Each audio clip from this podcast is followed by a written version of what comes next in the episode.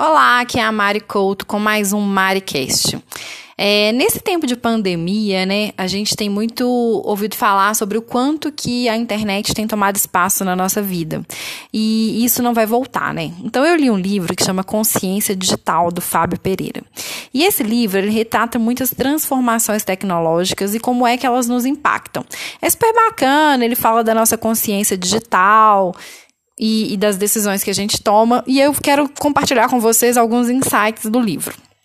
A gente está cada vez mais imerso em um mundo digital, isso é fato. E de acordo com o autor Fábio Pereira, a gente toma 35 mil decisões em médias em apenas um dia. É mais ou menos uma, uma, é uma, é, é uma decisão a cada dois segundos. Uau! É muito rápido, né? É, o ser humano está tão ligado no digital que a gente está chegando naquele momento que está tudo misturado. Quem é a pessoa física e quem é a pessoa online, né? E é então onde ele aborda nesse livro a consciência digital. A consciência digital é onde você aproveita o melhor dos dois mundos e usa a tecnologia a seu favor, mas não se torna um escravo dela.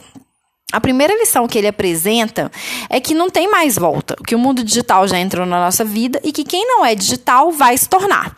Consciência digital é quando a gente percebe essa nossa relação com o mundo e aí ele fala dos cinco Cs, que eu achei bem bacana e vou compartilhar com vocês. C número 1, um, controle, controle de decisões digitais. Você sabe que você está sendo influenciado o tempo inteiro na internet, mas a opção de comprar alguma coisa é exclusivamente sua. Você tem que perceber o seu ato e então você vai escolher clicar ou não, fazer ou não aquela compra. Segundo C, conectado e desconectado com equilíbrio. O autor defende que a gente precisa sim perceber que o mundo digital invadiu a nossa vida, mas que a gente pode e deve sim tirar alguns momentos para nos, para nos desconectarmos. Ele até sugere que a gente coloque o celular no modo avião para poder brincar com o nosso cachorro, com o nosso filho ou simplesmente para tomar um café com quem a gente ama. Terceiro C, conhecimento dos vieses inconscientes. Segundo o autor, a economia comportamental já mapeou mais de 150 formas de, de influenciar o ser humano. Eu, Mário Couto, chamo isso de gatilhos mentais. E o autor Fábio diz que a gente tem que conhecer esses 150 viés, né, vieses inconscientes, para a gente atuar sobre eles e não ser 100% influenciado. O que ele está querendo dizer, na verdade, é que a gente não pode se tornar um robozinho que atende a tudo, todos os anseios online.